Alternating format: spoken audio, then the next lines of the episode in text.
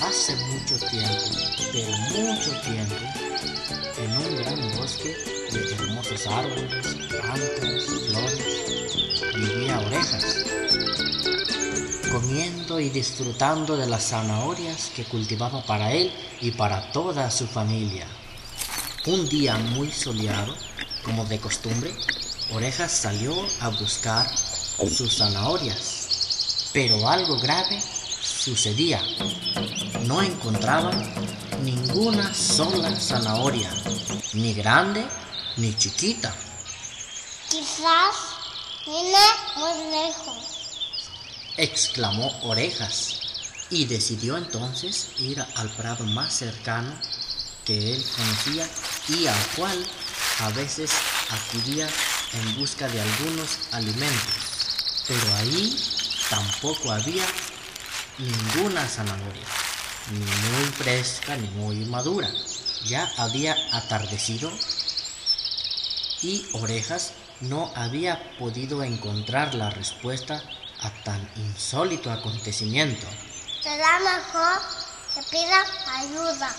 Dijo, pero fue entonces que apareció Rabito, un blanco y hermoso conejo de abolengo, luciendo una inmensa panza rebosante de felicidad.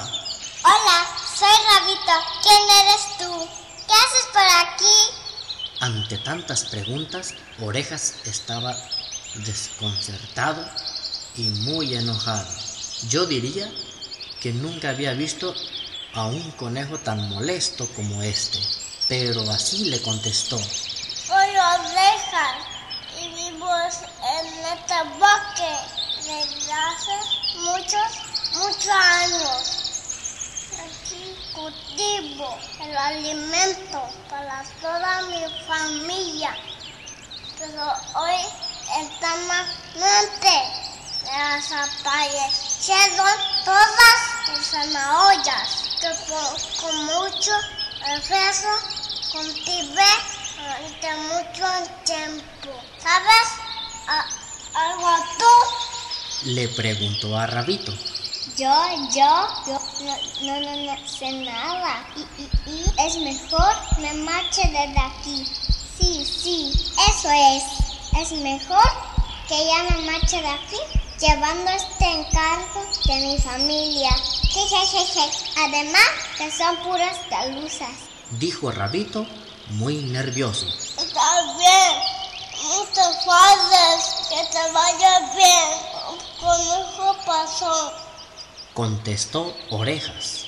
Así pues, Rabito caminó durante mucho largo rato, pero su conciencia pesaba más que la bolsa que llevaba.